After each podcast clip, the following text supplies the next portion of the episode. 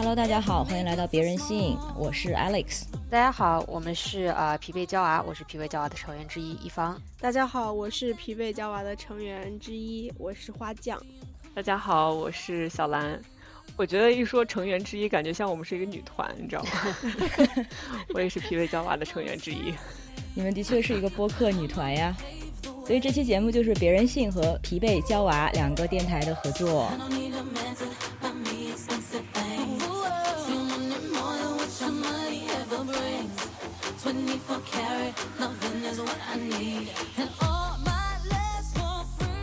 我们想聊的这个主题呢，叫假女人。我先花点时间解释一下哈，因为大家如果先入为主或者从字面意思解释的话，肯定会误会的。我们这期节目其实是为了三八节的一个线上活动准备的。这个活动叫做“看见真女人”。在微博上搜索这个话题的页面，可以看到更多的相关内容。想到这个话题，也是源于一个现象，就是在影视作品中，还有现实生活中、社交媒体上，其实很难看到真实女性的很多形象。真女人，我们的这个解读其实就是真实女性最天然的存在的状态，但是现实中，这样的状态反倒总被认为是不够女人的。反倒是，尤其在主流话语中，是经过大量的规训，或者是加工，或者是美化的女性形象，才被称为够女人，或者是真女人。所以，看见真女人这个线上的项目，它的初衷就是鼓励大家到这个话题下面去分享和呈现自己最真实的生活样貌。我在跟几位疲惫娇娃讨论真女人这个概念的时候，意识到。现实生活中呢，反倒是假女人更容易被看到，或者说更突出，更容易引发讨论或者关注。而且这不限于虚构作品中，在现实中也有一些完美的假女人，她们的形象恰恰是凝聚着社会对理想女性的一些期待跟标准。而如果我们分析一下这些女性形象，也就会明白为什么做真女人这么难。所以这里说的这个假，并不是指向这些女性的身份认同或者什么。而是指一个女性根据这些社会标准，给自己包装或者是打造出一个特定的形象，从而呢是为了获得社会的认可，或者是某种意义上的成功吧。所以，看见真女人这个整体的线上活动，是鼓励大家展现自己作为不完美的真女人的。面貌，但是在这个播客里，这期播客中，我们找了一个非常刁钻的角度，就是有几个完美的现实中的假女人的故事展开，看看他们这些假女人能给我们什么样的启发，比如说他们做了什么样的伪装，以及为什么。那这个非常刁钻的角度，就是来自疲惫娇娃这几位朋友们，也是今天这录音的有台，所以请疲惫娇娃们先介绍一下自己吧。疲惫娇娃呢，其实是一个当代女性的 hive mind。啊，我们大家一起从影视、书籍、流行文化以及科技作为入口来探讨我们和时代以及未来的连接。然后我发现，我总结就是我们的节目不知道为什么每一期至少有三个 以及以上的女性声音，自然而然的就出现了这样的情况。所以希望我们的听众可以 努力辨别。顾尔是 hive mind，所以他们其实就是一体的。对对对对，我是其中的一个脑细胞。就是上次我们有七个女性已经打破记录了，可能我们继续还要再接再厉，再多找几个。嗯，目标就是让大家越来越分不清。是的。那关于我说的这个真女人还有假女人，大家有什么补充吗？我们刚刚接触到这个话题的时候，我们就在思考说，影视剧中我们想要看到怎样的真女人？但是就是这个讨论渐渐就变成了，我们为什么会认可？曾经在新闻中、非虚构中、社交网络上或者影视剧中看到的一些假女人，就是为什么这些假女人能够欺骗过全世界？然后为什么这些女性她精心构建出来的形象，曾经是我们幻想过的女性的终点呢？比方说，从就是这种 girl boss，然后制造出了近十几年来硅谷最大科技骗局的 Elizabeth Holmes，再到就是最近塌房的假富家千金小姐和真人秀明星宋智雅。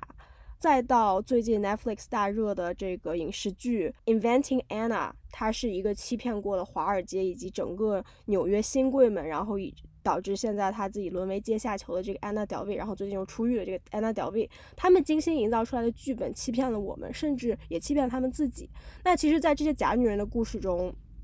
我们看到哈，一方面是社会对于女性有很多很多的要求。然后呢，一方面是这些精明的、精于算计的、聪明的女性，利用了这些刻板印象，利用了这些要求，来去 leverage 这些理想的形象。其中的一个 argue 的点就是，我刚刚提到这三个假女人，她其实都有，就是在塌房之后仍然有很多支持者。他们的很多的支持者的这个依据就是说，既然社会对呃女性的这个形象期待这么的高，既然我们女性不断的被这些形象所禁锢，为什么我们不 turn the table 来去利用这些形象往上走呢？对吧？不骗他们白不骗他们，就是他们在那儿等着，我们为什么不这么做？对吧？我们就是一点点的看着他们。把自己伪装成某些形象，然后在这个世界里面赢得资源、获得崇拜，然后到最后，我们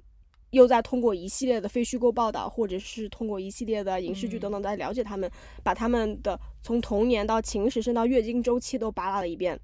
然后这群女性在被全世界放在显微镜下观察、解剖、咀嚼，然后她们先是被神化，又是一夜之间掉落神坛。被大众以非常丑陋的方式去揭穿、被惩罚，甚至最后退出这个世界。从整个这一系列我刚刚说的感觉，甚至听起来很 painful 的这个过程当中，嗯，我觉得我们可以学到，或者说能观察到很多东西。对，是的。所以刚才提到了这个三个人物，其实我们就是在第一部分会详细介绍的三个假女人。我们可以从宋智雅开始说，然后是 Anna Delvey，还有 Elizabeth Holmes。所以如果大家还不熟悉这三个名字的话，等一下会有更多的信息。我还想说的就是，嗯，我记得就是从前有一个，应该是某个好莱坞对于女性形象的一个判断，就是一个女性她要么就是圣母，要么就是婊子。就要么就是滴水不沾的白莲花，要么就是会和你勾搭上床的这种 fun fatal。但是我觉得现在女性的形象，不管她是完美还是不完美，她都没有办法逃脱这种不依不饶的评价。比方说从 Anna Delvey，然后再到 Elizabeth Holmes，然后再到宋智雅，我其实特别想要就是跟大家聊一聊，就是一是为什么他们。会选择做假女人，就是这个选择是不是一个有意而为之的，还是一个就是 doing by going 的一个过程？嗯，无奈之举。对，无奈之举。然后第二个就是，当我们在意识到这些女性的真实身份，当我们把她所构建出来的这个精心形象一层一层、一层一层的给它扒干净之后，那么她们现在接受到的惩罚为什么会如此惨重？我觉得就起码就是宋智雅。等等，是一个让我认为就是他们所做的行为不匹配他们现在所接受惩罚之惨重的这个代价的这么一个一个例子。对对对，我也觉得，我我觉得我想引用一位著名的中国。非常不被人庆祝的 feminist icon 白云大妈曾经说过的一句话，就她说做女人难，然后做有名的女人更难。那些在大众的审视和无所不在的聚光灯下的这些女性，她们到底能够如何表达出、表现出真实的自己？其实这本身是一个非常值得探讨的一个话题。而且在我们这种普通人，男性也好，女性也好，在期待社交媒体和大众媒体给你造出来的这些神、这些女性的 icon 表率。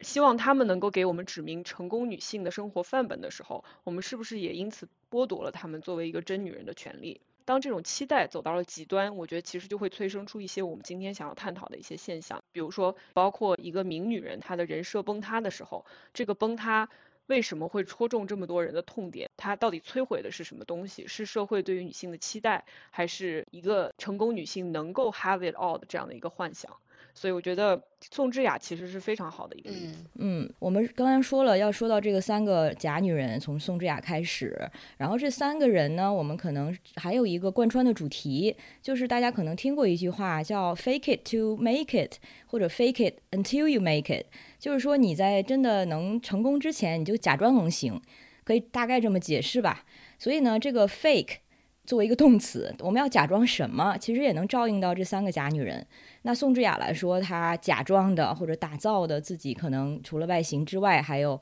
财富啊和地位。请哪位娇娃详细说一下？啊，宋智雅她是《王菲真人秀诞生季》地狱的卡司之一，也是这整个卡司大概是好像是五男五女。然后呢，也是她是最火最出圈的这个女嘉宾。然后这个大概是在今年一月份的事情吧，就这都是我觉我就我都仿佛以为是去年的事情，其实只过去了大概一个月的样子。所以。对吧？所以说宋智雅为什么这么火呢？她在节目中是最受男生和女生欢迎的。她的长相、妆容、打扮、性格，完完全全长在了东亚流行的审美上。她仿佛是去社交媒体上搜关键词，然后说：“哎，好，那么前十个最火的关键词，我这个个人形象就要 check the box 打勾。”所以。节目外呢，她的这种千金小姐的人设，然后她在节目中和男生沟通的这种方法，时而大方，时而小鸟依人，然后把自己喜欢的男生玩弄于手掌心。至于结尾的时候，不小心剧透了，结尾的时候是有直接有三个男生是排着队想要去说，你带我走吧，姐姐带我走吧。所以说节目没播出多少集。这节目总共就八集，大概前两集的时候，我还没开始看这个节目，我就听说了有宋智雅这么一个人，然后那个时候所有的社交媒体上就出现了宋智雅语录、宋智雅撩男教科书、宋智雅仿妆，然后呢，与此同时，他也趁机捞了一笔金，就是他在呃 B 站上其实很久之前就开始有过一些。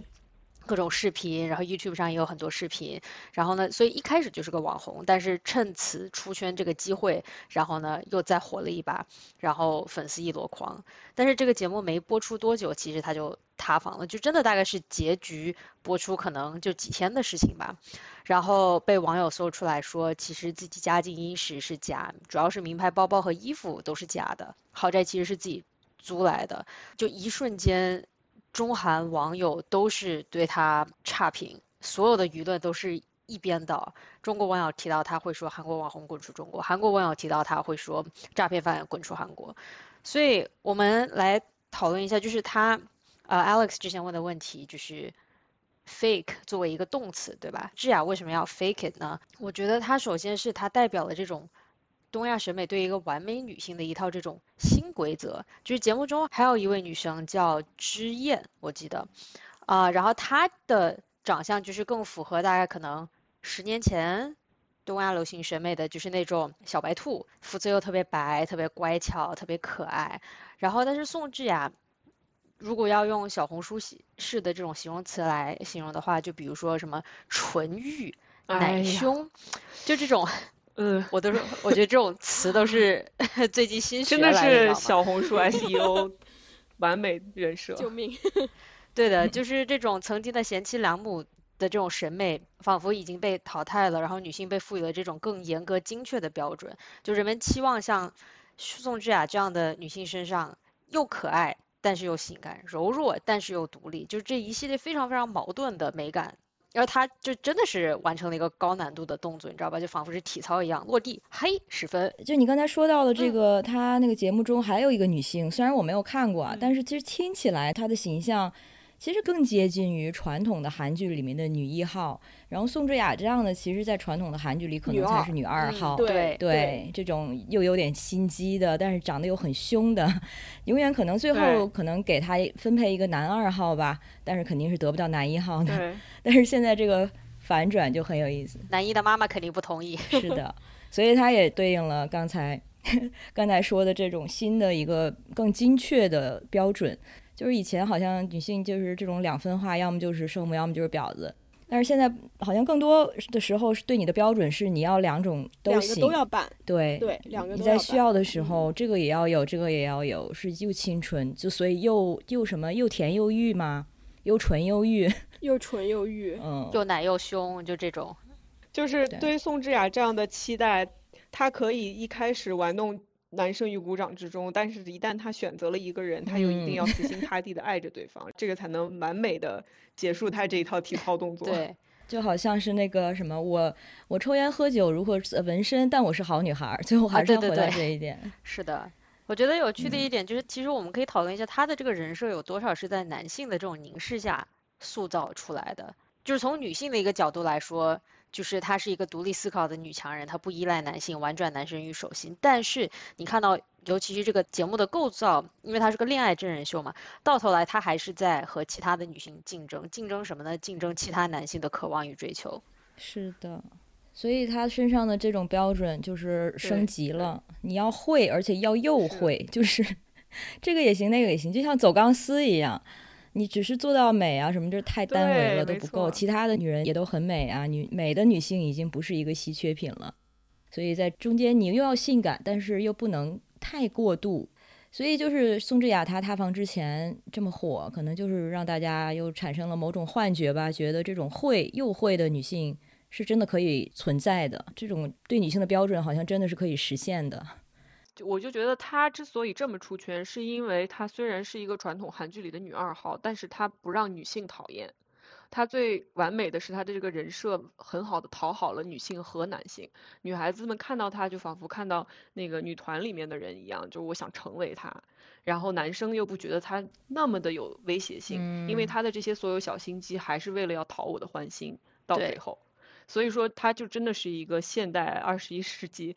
所有的关键词拼凑出来的一个完美女性。我觉得它有很有意思的一点，就是我看到小红书上很多推荐她的视频，说：“哎呀，智雅姐姐真是人间清醒。”然后我点进去一看，说为什么她人间清醒？哦，就原来说，就是她在参加这个《单身即地狱》这个真人秀的时候，她一开始就知道这是个真人秀，而且她想 play with 这个真人秀，所以他从一开始他这个人设表现出来，就是他其实并没有特别的去。跟很多男嘉宾去交心，或者是真的去呃把恋爱脑就是直接拿出来，然后去扑在这些男嘉宾身上，而是他从一开始就很直白的告诉场内场外的所有人，就偷偷喊话说：“我知道我在玩这个游戏，我就现在就陪你们玩。然后我知道我现在在表演。我觉得好像大家喜爱他，是因为他某种程度上表现出来这种抽离感，就是表现出来这种我既要雌竞。”我又不雌竞，所以他才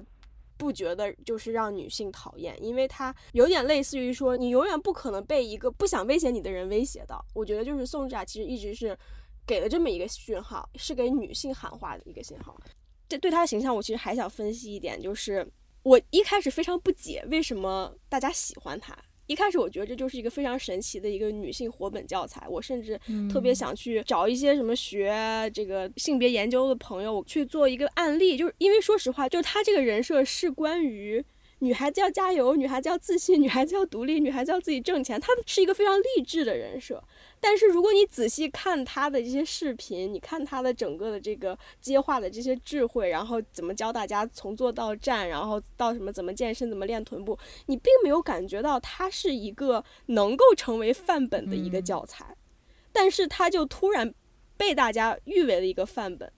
所以我就觉得这件事情让我觉得非常的诡异，你知道吗？我一开始以为就是说大家觉得宋智雅就是好，大家想去学宋智雅，是不是因为亚洲女性的这种妆容美感、生活方式已经卷到不能再卷了，然后已经出现了反卷？因为我觉得就是大家学宋智雅其实是一个反卷的一个过程，就是一个倒退的过程。为什么你觉得学它是一个倒退的过程？因为它已经活得很用力了。就是大家，你你刚刚一开始说它是一个小小红书 SEO 的一个成精的一个版本，是的，是因为我就觉得，就是它的这种在短时间内戳中一切互联网搜索关键词，戳中一切让人喜爱按钮，所获得最大流量，所表达出来的很多的。自身的一些东西是非常之空洞的。我从他社交媒体上所投射出来的一切形象中，我找不到里面有一个真实的人，一个真正能打动别人的灵魂。嗯，我觉得这就是卷到极致的一个体现啊！因为就是大家喜欢宋智雅，觉得她成功是因为她美。是因为她所谓的自律，她把自己变成了一个很美的状态，而在社交媒体上，一个女性的成功和她的美貌是几乎划等号的。我经常也会看到一些人在标榜独立和成功人设，你一进去发现她就是在教你怎么变美，这个两个事情真的已经被画上了等号。一个年轻漂亮的女孩子，她就是成功的，就仿佛是这个样子。然后我们剩下所有的人都要往这个方向去靠。那她在这个上面之上又有一个。标签这个标签至关重要，就是她还是个千金，对吧？她还是个千金小姐，哎，她是个富婆。那么她首先美等于成功，富等于成功，而且富等于有道德。就现在这几个等号已经在社交网络上已经全部被画好了，所以她就变成了一个又美又富又成功又有道德的人。这是他的不能够缺少的四个点。嗯，对。关于他的吸引力，其实我有一点能理解，虽然我也不是他的这种核心用户吧，但是我在回想更年少的时候，比如说还没有接受女权主义者这个身份标签的时候，其实也有一个阶段是觉得自己是不是可以两边都站着，就是你成为一个非常有独立意识的女性，但是同时呢，你还能够去迎合。一些男性的审美或者是他们的标准，就是不成为那种刻板印象中的所谓那种 angry feminist 或者是厌男的等等等。当然，这是一个本身就是一个错误操作。但是我当时有这种幻想，或者觉得只要我掌握好尺度，我就两边都可以做到。我觉得宋智雅她可能对于尤其是。一二线城市就很有独立精神和意识的这样女孩的吸引力，可能也在于此。嗯，again，因为她是一个很空洞，但是似乎是真实存在的一个标签，一个标本，就是告诉大家，你看可以独立，但是同时还能讨男人喜欢。他也证明了这个东西是就是一个幻象吧。对，我觉得我们其实就可以从这儿聊一聊他为什么会塌房。其实我觉得也是因为他有一种发自内心的、真诚的想要去讨好很多很多很多人的一个原因，所以可能就是一部分导致了他的塌房。是的，就他首先塌房是因为被网友发现他是啊买假包包、假名牌，然后这个其实是我觉得也跟韩国社会的那种就紧张的阶级关系也是相关的，因为很多人看着他就是觉得说哦我没有办法像。你有那么好的家境，然后呢？但是你告诉我，你可以通过比如说做网红，你可以赚钱，然后大家就觉得说，OK，他独立。那么就算我没有他那么富，我也可以通过某些就是特别自律的这种方法，通过行为，比如说学他的妆容，学他如何撩汉，可以成为一个像宋智雅这样的人，对吧？但是大家后来意识到，他的这个 foundation，他这个基础是空的，是虚无的，对吧？就是他发现这一切都是假的。时候，其实是也同时反映了，就是喜欢他的人会意识到，就是需要自己跟自己拷问一下灵魂，说，哎，我原来为什么那么喜欢宋智雅，对吧？是因为我只是一个物质主义崇拜呢，还是说我想要成为一个上层阶级的人，像他一样，还是说我想要怎么怎么样？所以就是一下子大家就觉得说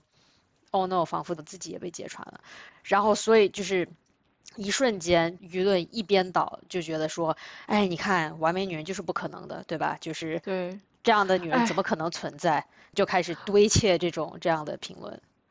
我其实觉得很不理解，可能这个跟我们一会儿要说的另外两个女性都是在美国这个语境下有关系，但是不知道为什么，我觉得宋智雅如果她是一个美国的网红，她的这个塌房根本就不能算塌房，因为这只。证明了她是一个 hustler，证明她是一个非常能混的一个姐，而且这才真的让我觉得她是个独立女性的人设。她靠招摇撞骗也好，靠包装自己也好，等到人家真的上了电视了，成了明星了，把这钱赚到手了，那不就是她赚的钱吗？是的，这和她千金小姐的人设相比，好像更带感一点。对对对。这么说，她可能比我们下面聊的这两位还更接近成功呢。毕竟他就真的 上了节目，而且火了一阵，对，他就差一步，真的就是差一步。但是有可能你说他这一步就是人跨越阶级的时候想要踏的那一步是天堑一样，根本跨不过去的。特别是在像韩国这样的社会里。对，嗯，像麦当娜或者 Katy Perry 啊，其实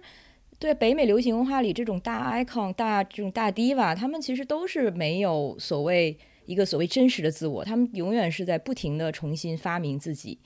感觉就是一个社会审美或者是呃某些标准的一个风向标。他们也不惮于去重新包装自己，因为自己就是为了商业利益，所以就做假女人又做的非常的这种自洽或者非常骄傲。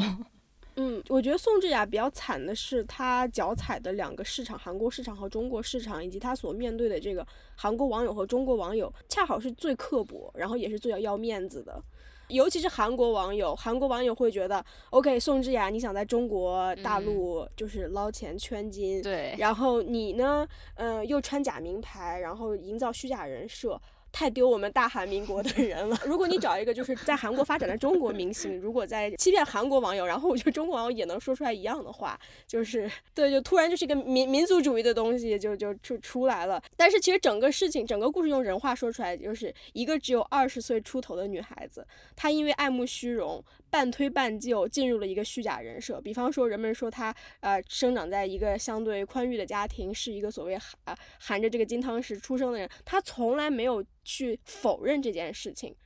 他是一个半推半就进入这么一个虚假人设的人，他从来没有矫正别人对他的一些不对的假设，但是呢，当他的这个真实的这个身份被揭发的时候，他却深陷了这种我们可能在近几年来都没有见过的这种。非常 intense 这种猎巫行动当中，我觉得过了几年，甚至可能不用过几年，真的现在才过去一个月，这简直就真的是颠覆了我的三观。那我觉得过一段时间，可能关于他的舆论会有一个反转的。我我我自己这么觉得，即使可能是比较缓慢的这种反转，就像当初大家有多恨小甜甜，当初大家有多么的荡妇羞辱张含韵，很早的时候，现在也都回过头来去看这些当初在大众审视目光下。就是被厌弃的女明星，然后意识到了她们身上所经历的这种不公。而且我觉得宋智雅她的这个反噬，很大程度上是因为她的成名方式是来自真人秀这个娱乐形式。就像花匠之前说的，她其实是半推半就的进入到这样的一个状态的。这是因为我觉得这个娱乐形式本身它的立身之本就是它要捏造事实，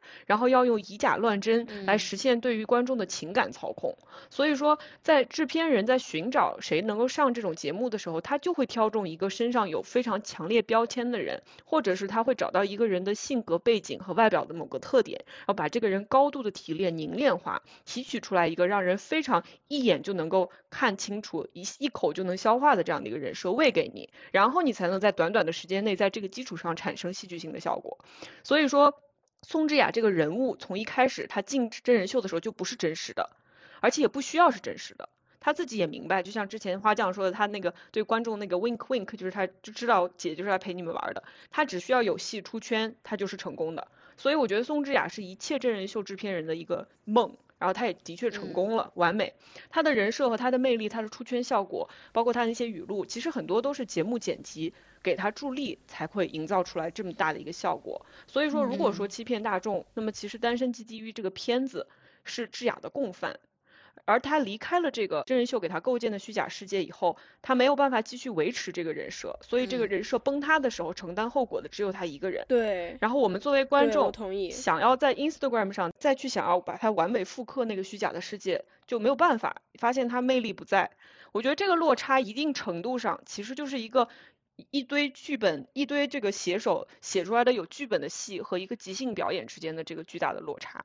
而且我觉得网络其实就没有给智雅这个时间和机会去续写她的剧本，她成名太快了，然后她的假一夕之间也一下子就传播的太快了，成为她自己道德败坏的这样的一个衡量的标准。所以说，就感觉好像这个人他是有问题的，我们不能再喜欢他了，因为他不是一个范本了。可是实际上穿假名牌、装名媛、跟别人蹭一个什么东西，然后拍照片假装是自己的这种事情，是我们的一个时代病。我觉得这是整个时代给女性设下的一个陷阱。其实我觉得 Alex，你刚提到这个问题，我也有，就是我一方面觉得我可以做独立女性，我可以去打破这个什么男性社会给我的期待，但是一方面我又在疯狂的刷小红书、刷 Instagram，然后想要根据他们给我开的这个药方，无限的贴近资本主义能够创造出来的最受男性欢迎的理想女性形象。然后这个过程就像在笼子里面的仓鼠一样，你不断的在追求一个更完美的状态，这个状态又仿佛。和成功是画上等号的，但另一方面，在沉溺于在这门课上拿满分的时候，其实我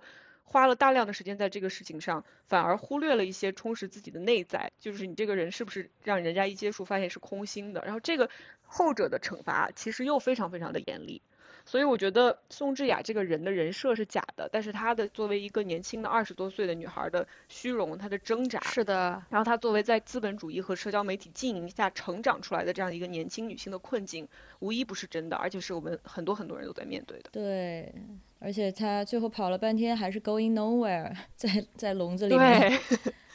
对，对我期待她 reinvent 她自己。嗯。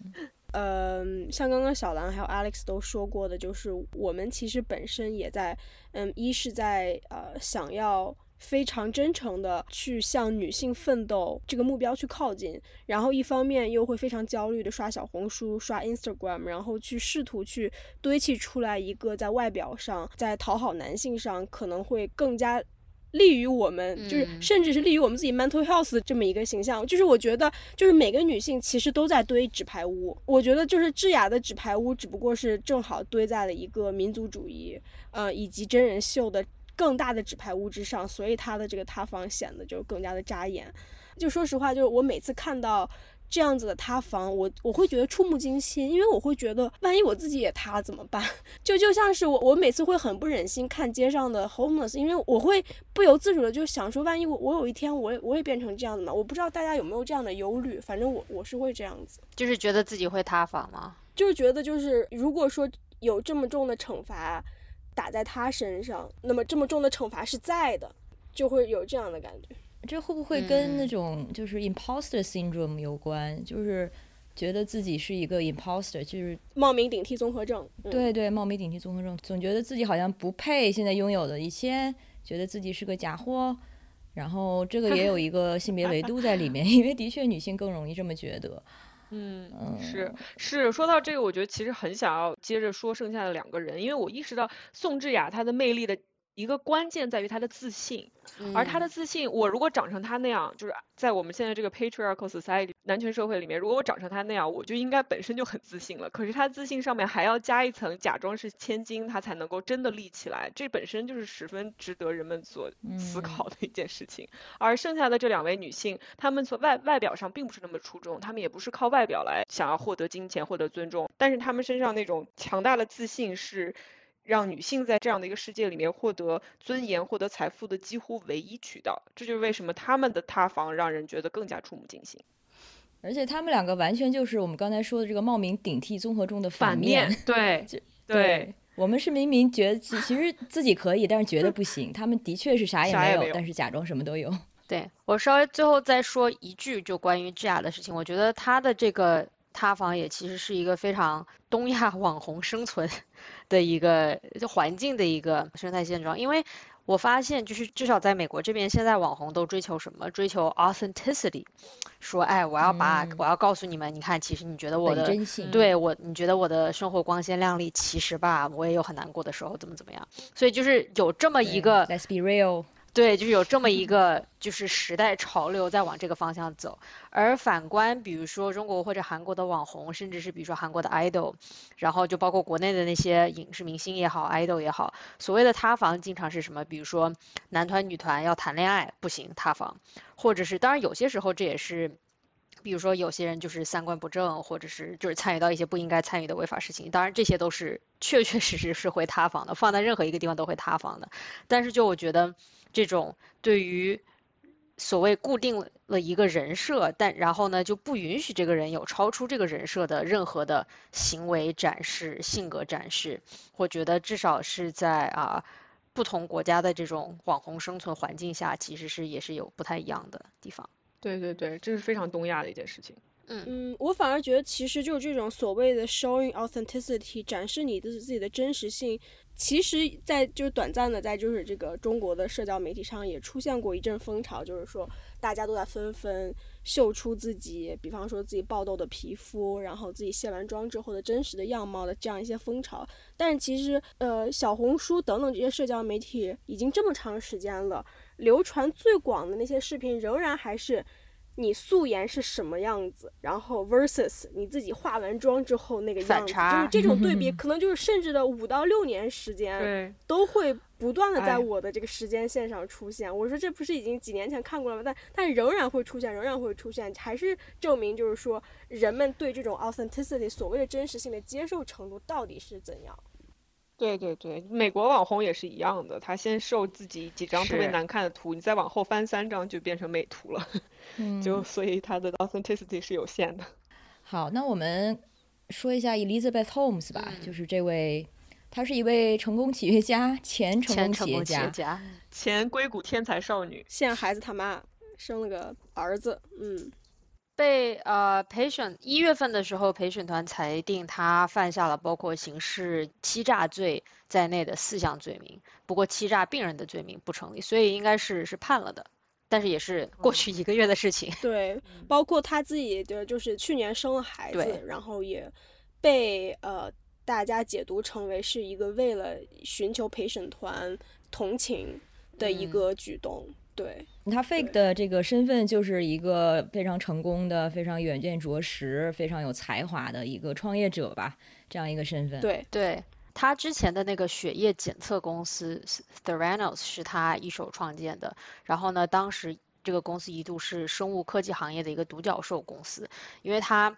整个创立公司的这是他的 founding story，他创建公司的原因就是说他说，哎，我特别不喜欢抽血。我看到抽血我就怕，所以我要发明一个东西，让一个设备是能够稍微的，就像我们小时候体检戳手指一样，一滴血就可以检测好多好多的东西，又便宜又省事儿，戳一下手指一滴血好了，你就可以不用再去抽血了。这就是他当时的那个发明。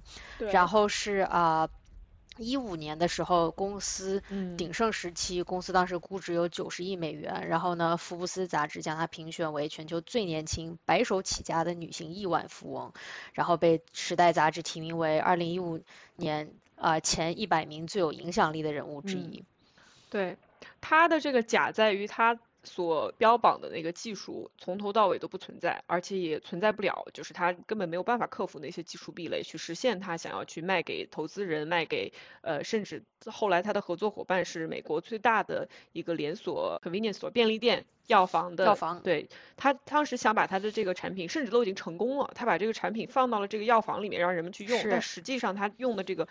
技术完全是不达标的，而且它这个结果也是不准确的，相当于他真的就是画了一个大饼，然后这个大饼从来就没有实现过。可是他找到的很多呃他的这个所谓的支持者，他的 board members 是美国政坛对美国政坛上面非常非常有影响力的一些，但是根本不懂生物科技的一些人。嗯，所以对他的成功在于当时人们太想要支持这样一位。硅谷天才少女了，一个斯坦福的 dropout，他们想要一个女版的乔布斯，然后他自己也主动的去贴近这个乔布斯形象，包括他甚至把自己说话的声音都变了，对吧？他说话的声音特别低沉，是这样子讲话。我觉得他可能是我们说的这三个假女性的案例中骗最大的一个，就是骗也是骗格局最高的一个。我觉得，对对对，就是他使用了多少种话术哈？他第一是。他完美的去契合人们对于一个女版乔布斯的一切的想象，比方说他会经常跟别人吹嘘说，我一天只睡四个小时。我几乎没有时间吃饭，我完全没有时间去打理自己的衣服，所以我买了一大堆就是这种黑色的套头衫 （turtleneck） 高领毛衣，呃，然后我去穿，因为就是啊，打扮是我最不想操心的事情。然后他是首先就是从自己，不管是从外形，然后再到自己的勤勉程度，然后再到自己的学历，就是包括 drop out 的这个事情，然后再到自己和别人打交道的说话的方式，就是包括他善用乔布斯这种。改变现实立场的这种这种方式，就是在说话的时候非常非常 intense 的盯着你的眼睛，嗯，然后一句句说，就像是念魔咒一样跟你说话，就种种种种这个人设，他一是非常契合美国人以及整个硅谷对于一个女版乔布斯的想象。然后我觉得第二，他骗到的是。他的这个野心，就是他所成立的这个 Theranos 这个公司的 vision，是为了要拯救美国，就是已经崩溃的整个的这个卫生和医疗系统。他想要拯救的是，呃，美国支付不起医保的。支付不起这些高昂的医疗费用的这些人，他曾经就是非常动情的举过一个自己叔叔的例子，说啊，我叔叔是一个喜欢打棒球的，呃，喜欢听自己小孩咯咯笑的完美美国人。呃，对，在完完美的勤劳的美国人，可是他患上了皮肤癌，然后皮肤癌很快发展成了脑癌。下一件我知道的事情就是他已经去世了，然后我的叔叔没有看到他孩子成长，没有看到他，他用他以一个非常就是普通美国人就是这种这种叙事，然后戳穿了，同时也是指出了美国整个医疗系统的一个困境，然后他其实是整个利用了整个美国体制上的一个困境，然后去给他提供了一粒这样的一一一个快速的解救药，但是。最后发现，就是后面所有的技术，一切一切其实都是骗局，而且就是 Elizabeth Holmes，他是知道这是骗局的情况下，知道自己没有办法去实现这么多承诺的情况下，来继续行骗。对，没错，而且他对于 Theranos 的这个信心，一直到他这个文章写出来之后，一直到他被告，他都没有松过口，就是他一直都还在坚持自己是真的。所以就是我们之前提到的冒名顶替综合症，他绝对是在这方面已经有了一颗解药，而且自己已经先吃了。后面有个时代的问题，我觉得现在再出来一个 Elizabeth Holmes 会比较难，但是当时人们对于硅谷的这些创业者，他们是极其的宽容的，整个政界也没有。开始厌恶这个硅谷的这些所谓的创业家们，然后再加上他卖给了大家这样一个完美的梦。提到这个，我想到一句话，就我想到一件事情，就是我觉得这种完美的人设纯原创，看来真的很难。你没发现他们两个都是有范本的吗？宋智雅的范本是 Jenny，Blackpink 里面的 Jenny，然后那个 Elizabeth Home 的范本是乔布斯，所以他们两个都不是一个完全原创的这种人设。我一直嗯，虽然没有去特别研究过，但是一直挺好奇为什么叫独角兽企业、独角兽这个项目等等。但是现在觉得，就是 Elizabeth Holmes，她这个人就真 真的是很独角兽，至少在当时那些条件下，大家就真的想让她证明可能魔法的存在吧。无论是就是作为一个女性创业者，还是一个好像貌似带着这种悲悯天下的社会主义者的这样一个创业的动机，大家都太想相信了。对我甚至觉得，就是当我是一个年轻的 Elizabeth Holmes，我看到人们眼中这种殷切的对我的期盼，我可能也会半推半就的说一些，就是想要让他们听到的话。就是 Elizabeth Holmes，她是一个骗到了，就是从默多克，然后到克林顿，再到阿里巴巴的马云，他是骗到了一系列的人的一些话。就是他怎么可能会撒一个让大家不愿意相信的谎呢？对吧？对，我觉得这个谎言的另外一半的编织者其实是那些事后就是不断的在 accuse 他的人。其实就整整个这个谎言，我只能说，就这些像默多克这样的老白男，包括像是之前那个美国。就是国务院那个人，就什么 Howard Schultz，前国务卿，对我觉得这是这群人一一同编织的。这群人是想要把自己成为富豪的梦境，成为富豪、改变世界的这个愿景注入到这个年轻的呃女版的乔布斯身上。对，而且我觉得 Elizabeth Home 身处的这个环境，就是一个人人都撒谎的环境。硅谷就是一个，你作为一个创业家，你有一分你要吹到三分，你有三分你要吹到七分，钱来了，一切都好办。可惜他选的这个 方向的确就是钱来了也做不到，就真的是就臣妾做不到，所以他最后没做到。但如果他卖的是个什么什么 app 或者是什么那种 consumer facing 这种能用钱堆出来的东西，他可能就成功了。对，而且我觉得他获得这种前国务卿之类这些非常有名的老老白男的这些支持，不是没有原因的。他的这个事情，其实他的这个纸牌屋也建造在美国的 nationalism 之上，这是一个完美的美国梦，只有我们美国能够孕育出来的这样的一个天才，这个也是一个非常有力量的一个梦的一个部分，我觉得。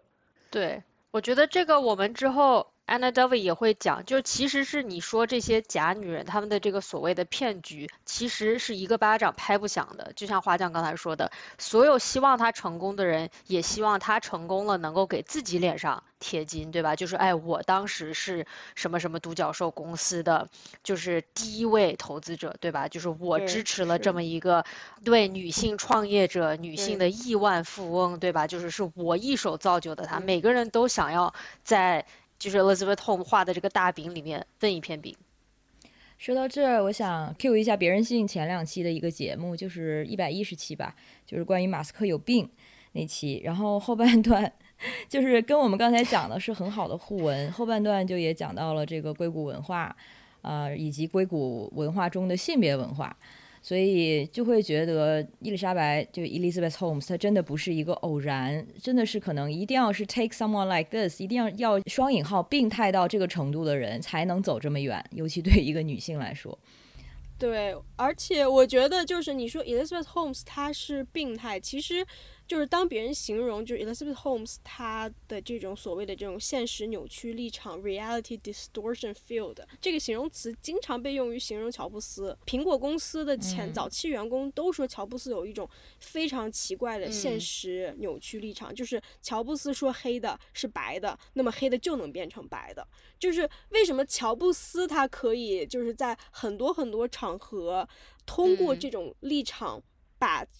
之前不存在的东西变成存在的，他通过施用魔法，然后让独角兽变出来，但是 Liz Holmes 就不行呢。其实我一直在想，就包括 Anna Delvey，我在想，就是如果说。他们的这个 fake it till make it 真的就 make it 了呢？我们现在会不会说不同的故事，对吧？会，因为我觉得所有的这些，嗯，硅谷很多的人的他们的这个所谓的 origin story 都是成功了以后去编织的嘛，就是这些天才的故事都是之后才写的。对，是。然后 Anna Delvey 她其实，在各种采访中，然后包括那个剧中，她经常说到的一句话就是，很多人其实都是这样成功的。对，只不过你不知道而已。就像我这样的假的人，假的生意其实多的是，大家都是这样做，因为这些资本，嗯，就是围绕着我们，在纽约也好，反正在整个这个创业行业，它就是在那儿，只是看你能不能去抓得到它。是的，那我们就讲一讲 Anna Delvey 吧，我们今天说的第三位假女人。那她的这个 fake，她 假装了什么呢？她的身份，欧洲富二代，还有她的财富，还有她。嗯，不，我觉得不能说他 fake 了自己作为企业家的这个人设，因为他其实非常强调自己是一个女商人，自己是一个有才能，然后就是可能就是没有资本，但是他是完全可以成功的。如果说他有相应的条件。Anna Delvey 这个事情好像是一九年还是什么时候有一篇文章出来，然后是一个人说，哎，你们知不知道，就是纽约最大骗子是一个叫 Anna Delvey 的人，他管自己叫 Anna Sorokin，他住各种各样的酒店，他不给钱，他各种就是说自己是家里有着四千万美金，也就是二点五亿人民币的一个信托基金的，然后呢是自己的爹是非常是德国非常有钱的啊富豪，然后是这样一个。贵族千金，然后呢，就是行走于纽约的这种社交圈子里。这篇文章出来的时候，他当时还是好像没有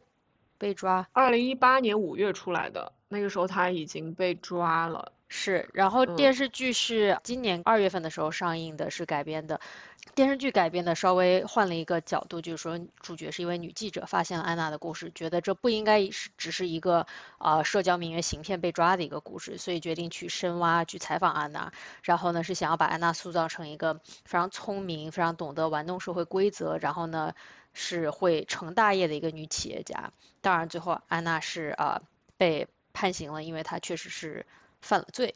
对，就这个我们首先是要说明，就是这是首先要说明他做的是错的，我们大家不要学习他。是的，我们不是想要给他洗白，但是呢，呃，我觉得安娜就如果我们要说宋智雅的这种假女人形象，其实反映的是，比如说东亚社会对于成功女性的这种理想型的刻画，那么安娜的这个假女人其实反映了。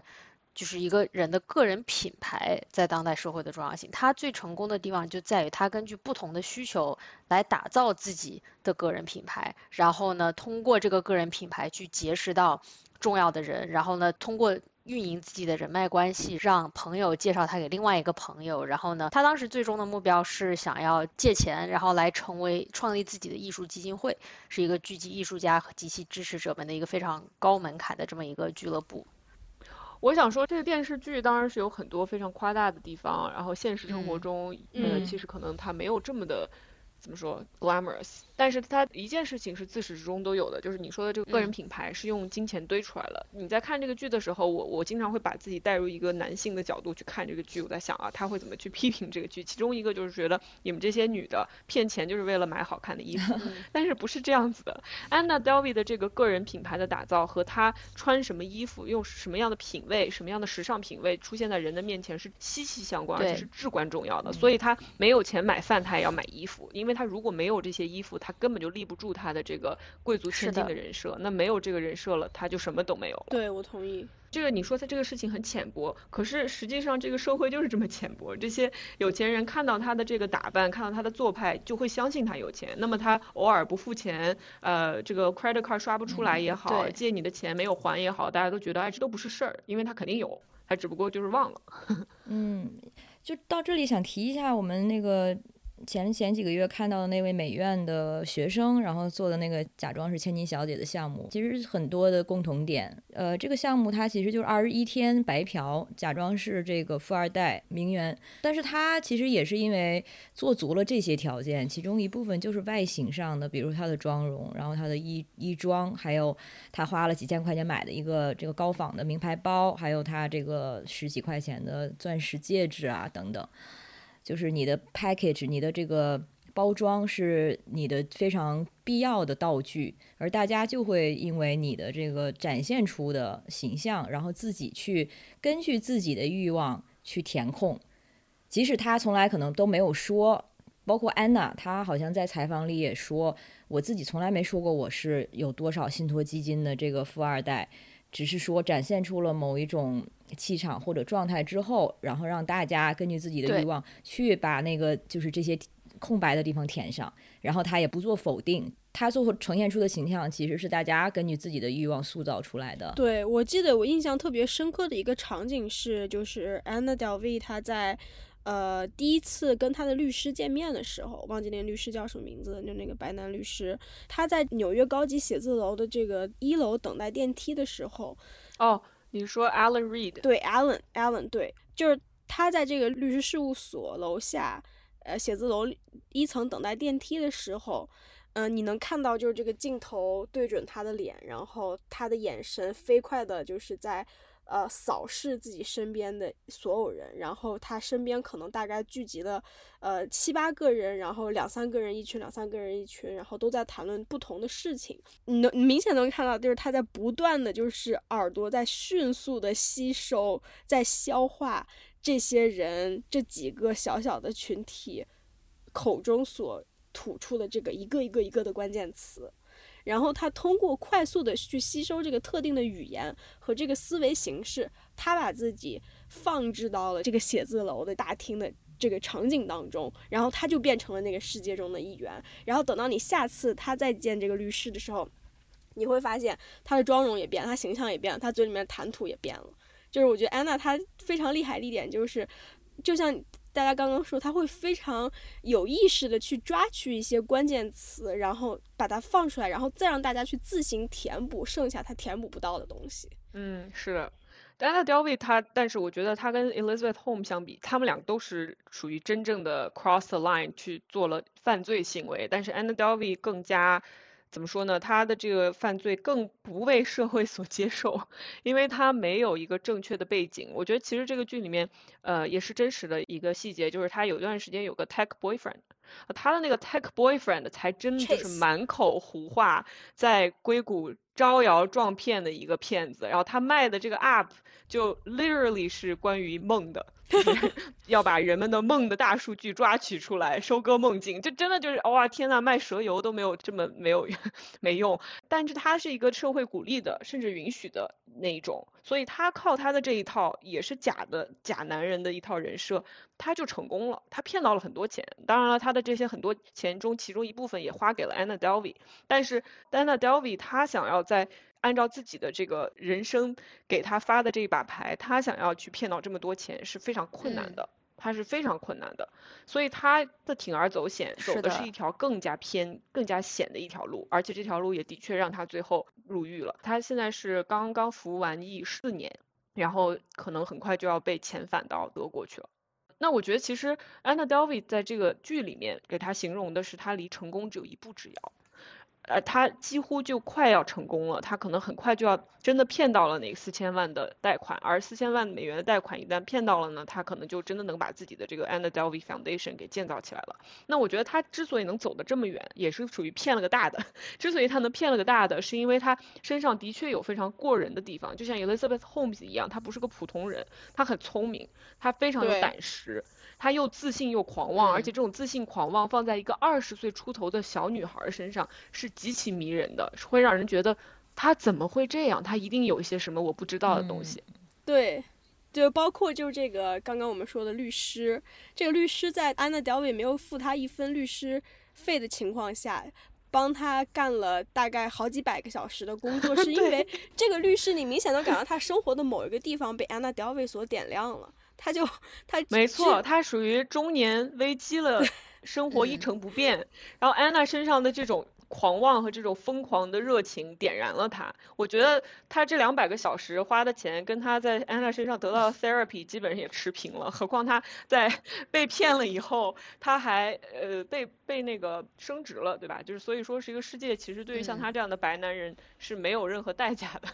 嗯，我其实想问一下大家有没有觉得，就是这个电视剧有一点点。他首先不仅仅是同情安娜，而是他想要告诉我们的一个事实，就是说这些所有的人被安娜骗了之后，他们其实生活没有任何受到任何影响，就包括那个富婆 Nora，她的这个信用卡被盗刷了四十多万美元之后，对。其中一个轻描淡写的一个情节是，这个呃写撰写安娜·德维这篇报道女记者问他说：“那你这四十万你可以向法庭申报呀，你是可以拿回来的。”然后 Nora 就说：“哦，我早就拿回来了，因为我跟那个银行的女高管是闺蜜，打了个招呼，四十万就回来了。”对，银行就还给我了。对，包括他骗的那个 Rachel 那个朋友，确实可能给他造成了非常非常大的情感上的伤害，但是金钱上不仅没有让他最后。丢钱，而且还那个朋友还利用他的这个人生经历卖书，又是卖各种 deal，赚的盆满钵满。所以就是 Anna Delvey 这个形象，他之所以没有让人们特别的厌恶他，是因为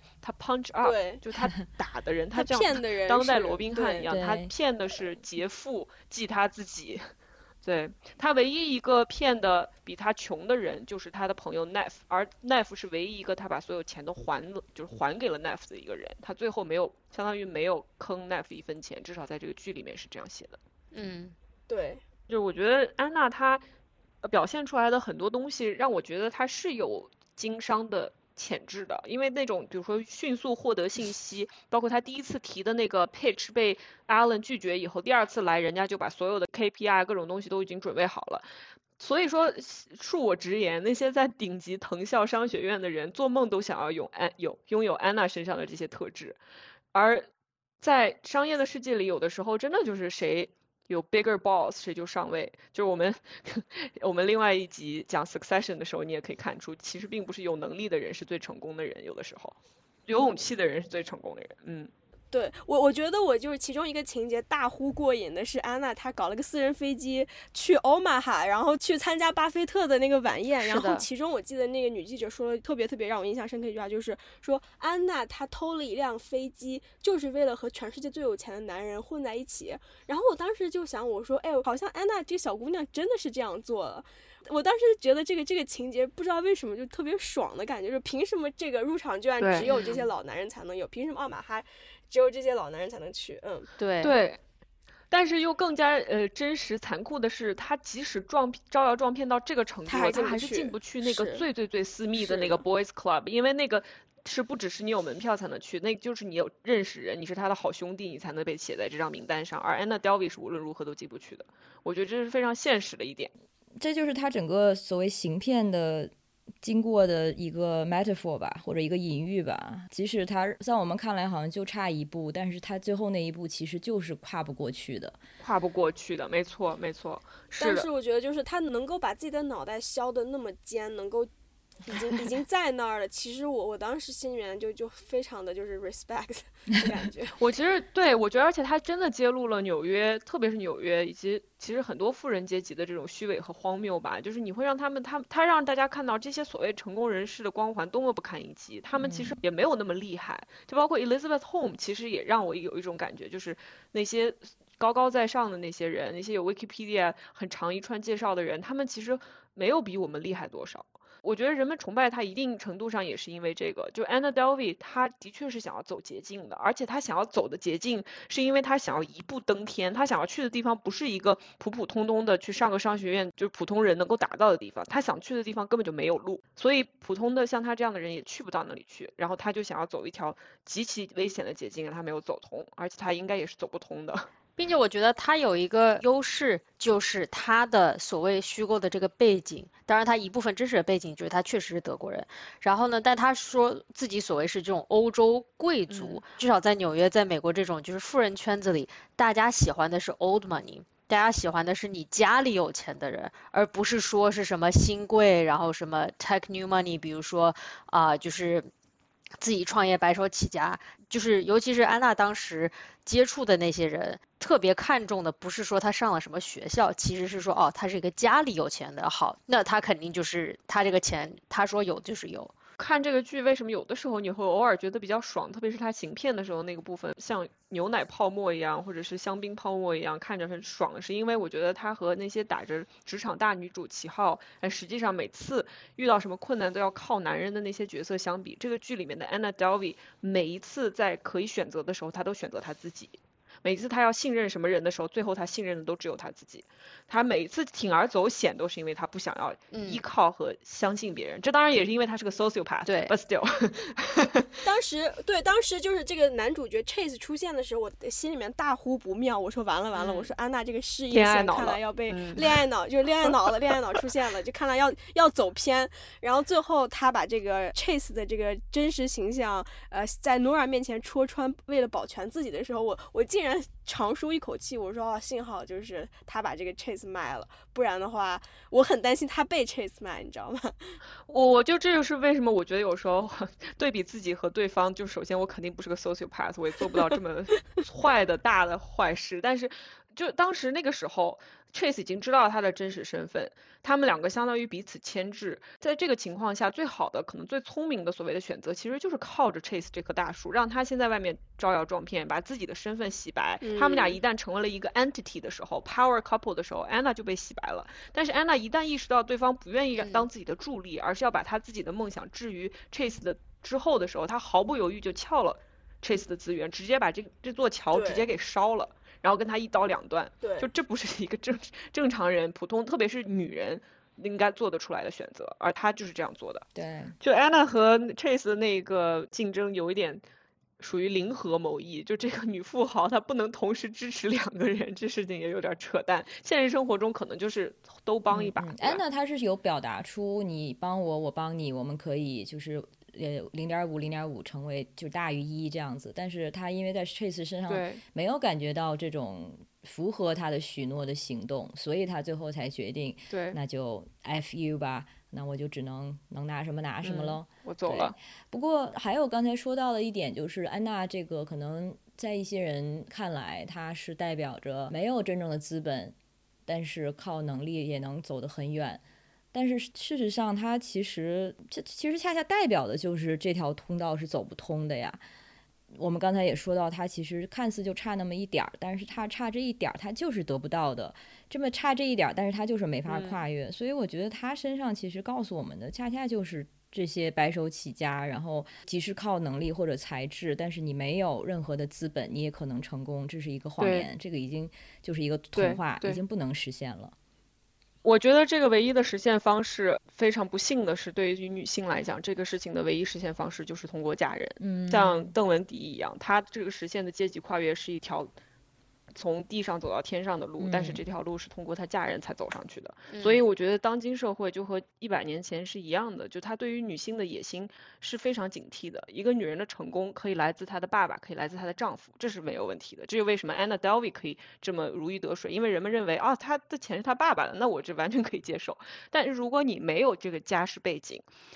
那你有美貌和艺术方面的惊人才华，你也可以成为一个草根出身的这个成功人士，比如说女明星呀、网红啊、音乐人啊这样子的人。但如果这些你通通都没有，你就是有经商的兴趣能力和超越自己很多个阶级的这样的一个野心，那这样的女人如果不嫁人，要怎么通过自己获得 Anna Delvey 想要那种程度的成功？现实生活中有没有这样的范本？我们现在一下能想到的什么名字吗？根本就寥寥无几。对，就是因为没有现实中这种通道非常的有限，然后因为刚才提到的种种，比如说关于阶级的固化，然后很不友好的性别文化，还有两极分化的财富，就是让女人就是没有办法做真女人。所以像我们刚才提到这个三个假女人的例子，尤其是后面这两位，就是为了成功，或者是也是因为他们的野心，就只能选择去 fake it。对我这期节目，特别不希望大家觉得我们是鼓吹大家都要去 fake 才能够实现这些东西。我们只是说，如果你接受这种资本主义下定义下的这种成功才是你的目标的话，那么可能你的路的确就非常窄。而真正的幸福和那种世俗意义上的成功，它并不是一样的，对吧？所以我们并不是说这些女女性她们都很幸福，或者她们都。真的活出了自己人生最大的意义，That's not true at all。我记得之前查这个郭威谷啊，还有相关的这个性别文化的时候，看到一篇文章在福布斯上，其实蛮短的，然后它标题就是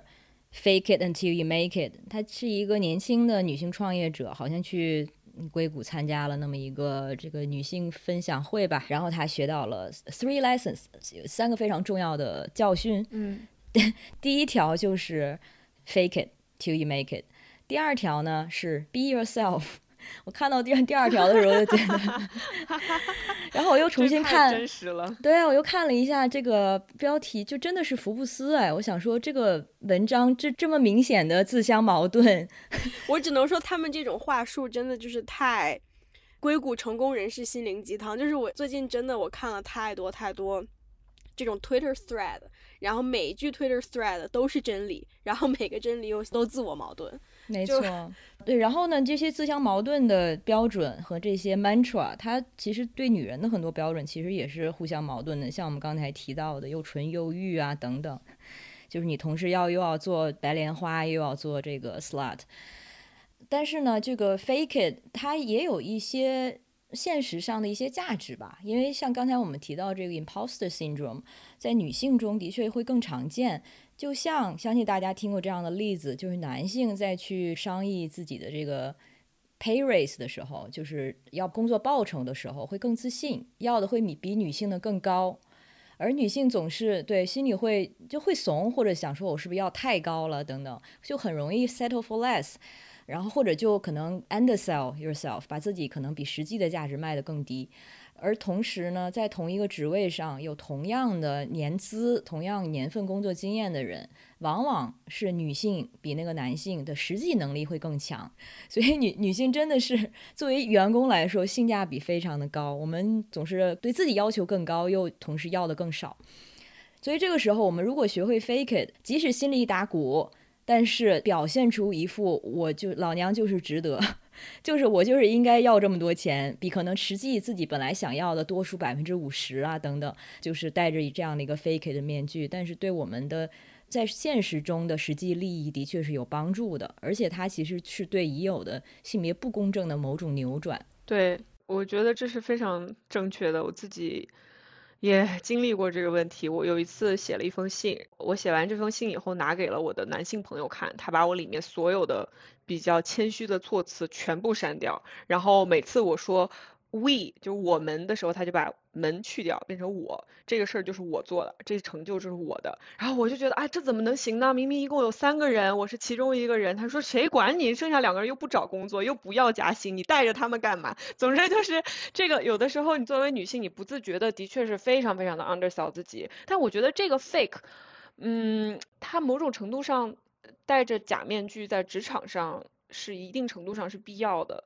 然后你的这个人设也是一定程度上是完全必要的，对吧？对，我们没有人是不带着人设生活的。其实说到刚刚小兰说的用这个 we 这个措辞在工作场景中如何使用 we 和 I，嗯，其实有一个生活小妙招，有个 life hack，就是调查发现跟大家讲话的时候频繁使用 we 的，一般都是领导者，一般都是身在高位的人。所以呢，当你是一个身在低位，但是想要使用更多资源，或者是想要鼓动更多人跟你一起做什么事情的时候，达到你的目标的时候，你可以多多的使用 we，这样子的话，你可以把这些所有的资源都 include 到这个 we 当中去，然后你就可以去 leverage，呃，这个这个 we，用这个 we 作为一个杠杆。嗯，这个方法还蛮好的。对，尤其是我觉得，当你就是在职场上进到了一个管理者的一个层面，那么可以多多用 we，然后可能就是让别人看到是说，哎，你看这个领导者就是管理有方，对吧？然后呢，还懂得分配资源，但是可能是在爬这个 corporate ladder 的时候，可能要多说说我，对，甚至我发现，比如说我很多时候在团队场合想要说我自己的意见，我可能会说。我可能觉得吧，或者是我觉得这个有可能，嗯，可能是这个样子，就是 I think 怎么怎么样。但虽然我很清楚，就是这是一个，就我已经可能甚至是我知道答案，但是我也会说，我觉得这个答案可能好像是这个样子。对，或者你明明知道一个人是错的，但是你不会说我觉得你是错的，而是会说啊，你的这个建议也不错，但是我觉得呢，什么什么什么。对。但是其实我们之前有一期跟那个圆圆和。三图也聊过，就是关于这个表达的侵略性，它其实并不是必要的，也并不是我真正推崇的。但是因为你所处的这个企业文化或者是这个行业文化，它就是相对扭曲的。我觉得我可以这么形容它。那你在其中，如果你要 survive，然后你要呃能成功的话，呢往上爬的话，上上升的话，你只能就去按这些游戏规则玩儿。所以这是挺遗憾的事情。我就我现在在说，对，让大家去 fake it 的时候，其其实怎么说呢？我并并不觉得这是一个理想的操作，它只是不得已吧。我觉得它是迎合了一种本来就已经非常男性主导的一个职业职场的环境的一个无奈之举。如果说这个职场的这些规则和这个对成功人士、对领导才能、领导魅力和特质的定义，它不是男性主导的话，可能我们根本就现在不会再谈论这些。呃，我记得有一个女导演跟我说过，她的那个剧组每次她在开工之前，她先要把所有的员工叫到一起去，问他们最近生活中有没有什么给他们带来非常大压力的工作无关的事情，然后就 think 所有人的 emotional state，就每个人的情绪都先聊一遍，就知道你这个人，比如说今天你真的很不好，就是你家里发生了很大的事儿，他要给这样一个空间让所有人都说一遍，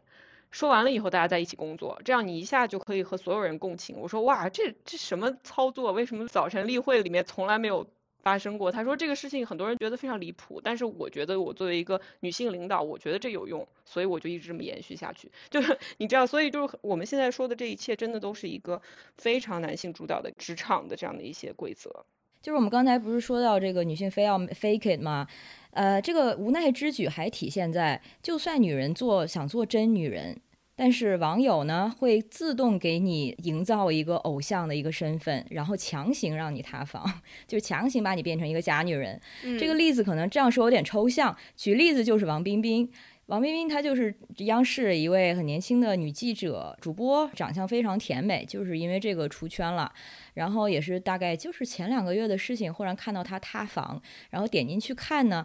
就是她的所谓黑料，不过就是。大学考了两次四级才过，然后离过婚，然后还有是现在是三十二岁，其实就是这些而已。但是他所谓被塌房，其实就是他的这些真实的东西被违背了，把他叫老婆的那些男网友们他们心中的一些幻想，对，恰恰就是之前不停张嘴闭嘴叫他老婆的这些人去把他人肉了，然后把他这些黑料爆出来，啊。所以他塌房的根本不是自己的人设啊，就是这些网友们他们心中根据自己的欲望构建出的一个完美的女性形象，或者是嗯一个性别观念吧。我们从中看到的就是他们的性别观念是，或者他们对理想伴侣、理想女性的这个想象是多么的没有想象力以及没有长进，真的是几百年没变过。我觉得。这帮人和那些说谷爱凌宫寒不适合生孩子的人中间应该有一大部分重合。即使是像王冰冰这样的真女人，也啥都没干，也没有作假，还要承受这样子这么大的这个网络上的恶意。所以，我们刚才说的这些假女人们，她们也都可能比真女人要承受更多的这个恶意吧。因为至少像 Anna Delvey 这样，她的确是有策略性的，就是在操纵大家对她的某种想象跟爱慕。所以，可能当当他塌房的时候，被欺骗的人会感到更加的愤怒。在这三个假女人身上，其实也能对应得上，就是有这样一个模式，就是他们的这个下落和他们的这个坠落塌房，其实也是我们现在在谈论的他们整个叙事的另一半。关于他们的上升是前一半，但是必不可少的就是他们是如何塌房的。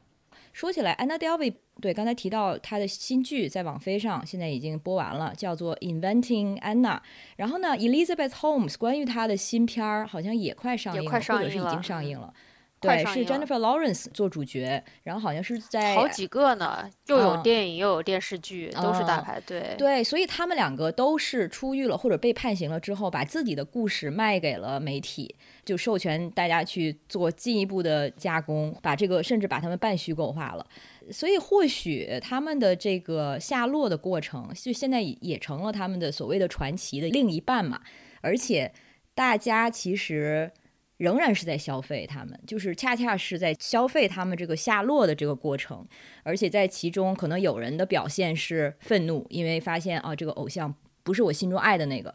然后就把他 write off，或者有的人呢其实反应就是。想说啊，你看你果然塌了吧？果然你是假的，这证明我心中的世界观是对正确的。对，就包括你看这个关于 Elizabeth Holmes 的一些人物特写，就不管是再真诚、再资深的记者，总是会对她的外形大写特写，说啊，什么她曾经扎的这个高马尾，呃，已经变成了蓬松的金色卷发，然后她的眼睛是怎么样，她的皮肤是怎么样，就是从纽约客的报道，然后再到其他的整个媒体界，我最尊敬的一些作者，他们。写出来的报道都会无一例外的对于就是这些女诈骗犯或者是有这样那样的一些外貌上的描写，就包括对于很多很多这种 investigative journalism，就是从我听的播客也好，到看的书也好，对于 Elizabeth Holmes 怀孕这件事情大写特写，说她如何就是利用怀孕去赢得同情，就是。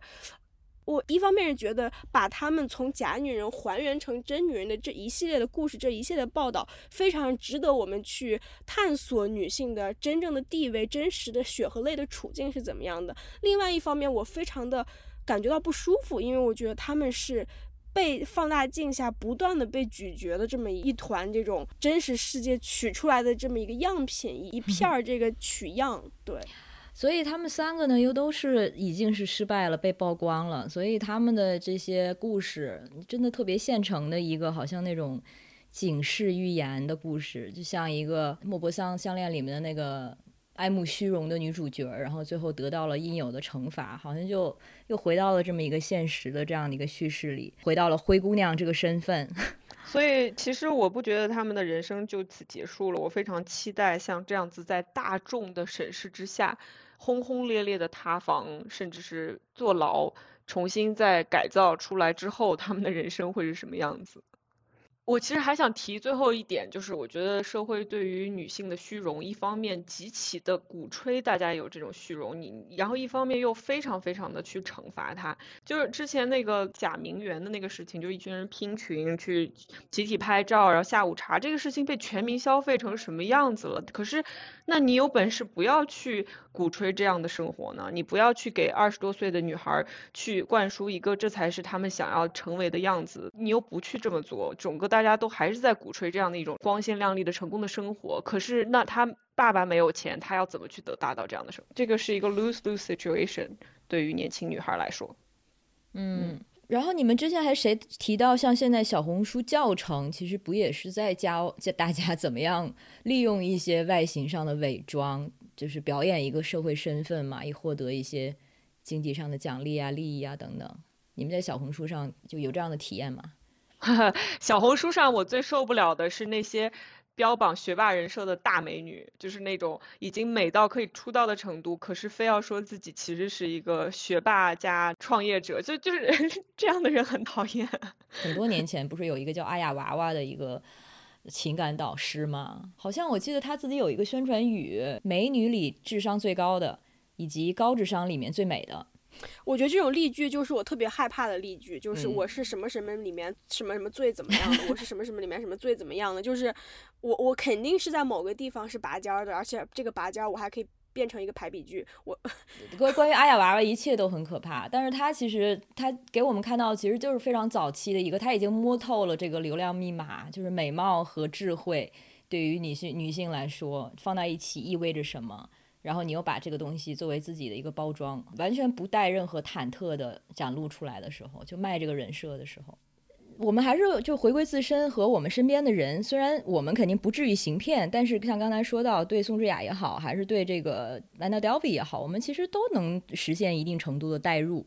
所以我有一个假设，就是是不是我们心中其实都有一个所谓的冒号假女人，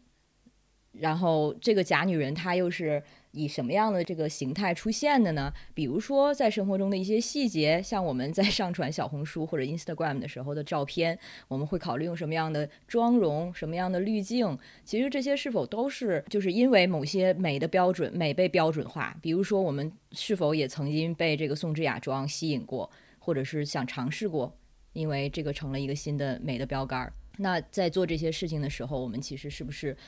需要去看到心里的这个假女人？我觉得我们这一代女性有一个特征吧，然后这个特征就是，当我们在社交媒体上去包装自我的时候，其实我们是非常直白的告诉大家说，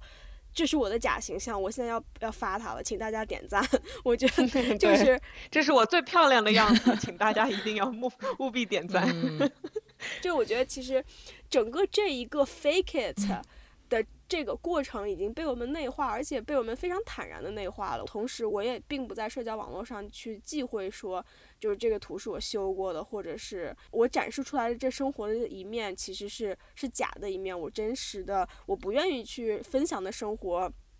呃，是也是我真实的一部分。但是我现在所营造出来的关于我的人设其实是不真实的。我觉得整个这个事情我不是非常忌讳去说的。就好像智雅上节目的时候说，我是来陪大家玩的，对吧？就大家可能都知道，社交媒体上发的都是修过的图，对吧？比如说发集体合照，都是一个人先发原图，一个人负责修图，修完图了选好一张，然后问大家 O 不 OK，就发这张，好的，然后呢批准之后，所有人发同一张，然后可能也就是调色稍微有所区别。所以做假女人几乎已经成了我们某种社交常规，大家都一一起假就可以。我觉得我没有你们那么自洽，我还是非常纠结的。就是我现在发图都不 P，但是我又希望大家都觉得我很好看。就我觉得我可能还没有处于这个 equilibrium，你知道吗？我我还是在一个非常纠结的状态。嗯，我反倒是觉得这个状态它就是值得自查，而且值得大家更多的去尝试。我在想，是看见真女人这个话题，其实大家最直接的可以参与的方式，就是发自己素颜的、没有任何滤镜的照片，或者是发自己身上所谓的所谓的不完美的部分，比如说小肚子啊等等。呃，之前不是在 Instagram 上，我不知道小红书上可能还没有到这步吧？就是 Instagram 上不是有一度一些网红会发自己就是所谓的 Instagram 风和。现实 reality 两个照片的对比，我对这种 challenge 非常抗拒，是因为所谓的丑陋真实自我存在的前提是你 Instagram 其他的照片一定是好看的，而且你好看的照片一定是源源不断的，而是只不过是在大家都在暴露脆弱自我的这一刻，你可以参与过来去稍微表现一下。其实说实话，我我并不觉得他是真诚的，就是我我我我其实说白了。时不时发一发真实的照片，然后说，哎，其实我你看我今天心情也不好，但是我还是上来跟大家聊一下，然后说，如果你心情也不好，it's okay，每个人都会有心情不好的时候，对吧？就是这种，就我刚才说的那对比的那个照片，它还是有一定的帮助，就是有这相关的学术研究显示，看这组照片的人，比看只看那个理想 Instagram 风照片的受试者，对自己身体的那个。不满意度要低，对满满意度要更高。但是不管怎么样，他们都比看之前对身体的接受度要低。只不过相对来说，看了那个真实照片的没有那么低。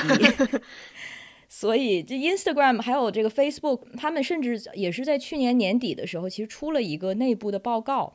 这个好像是《华尔街日报》有曝光说，他们其实很多年来一直都知道自己的这些视觉化的一些这个设置，对于年轻女女性，尤其是青春期的少女来说，这个情绪健康的影响是很不好的。甚至在就他们的受试者中，这个情绪状况最糟的人中有百分之十几的人是直接把自己可能有过自杀的这个想法是归咎于 Instagram 的使用习惯。对，因为它是一种强视觉的这种给你的这个信息输入，然后就让你不得不一是在意自己的身体和外形，二是把自己跟 Instagram 上看到的这些人去做比较，这就直接会产生你 know 负面的情绪，跟长久的话可能一些心理问题。对，回到刚才小兰说的，我们还是记得你在看的时候，你实在要看的话没关系，但是至少心里可能给自己放一个保险阀或者一个 break 吧，就是。如果你察觉到自己产生了一种“天哪，怎么身材这么好？我长得是什么？我不是一个女人吗？为什么他们可以长成这样？” 产生这种情绪的时候，告诉自己。他们是在 faking it。你把自己的身体摆成特定的角度和姿势，真的你也可以拍成那样的。真的，照片里面我就一直觉得自己有一米八，就就所以说这事情是。还有一个很可怕的一个研究案例，就是说，当你在不断的以某种方式修自己图的时候，你自己的大脑，包括别人的大脑，都会矫正你在别人脑海中的形象，他们就会认为这个 PS 后的东西的这个这个样子就是你。美图相机造成的 body dysphoria，我觉得是很严重的。很多人他现在就是直接打开美图相机来拍自己，从来都不用真实的相机来拍自己。也不能看镜子了吧？不能面对镜子。对。这个对于真真的是非常不好。对，我觉得还是就是多多出门走走路，看看街上的人长什么样子，就是街上的人长什么样子，现实生活中的人是就就是那个样子。然后我觉得在长相上可以放松一点，然后 chill 一点，然后在职场上如果觉得自己 imposter syndrome 太严重的话，可以一定程度的 fake it，就你表现的非常不安，别人也会怀疑你的能力。我觉得这是一个非常真实的现象。所以我觉得在这两件事情上，你可能 fake 的这这个程度和态度应该要稍微有所区别。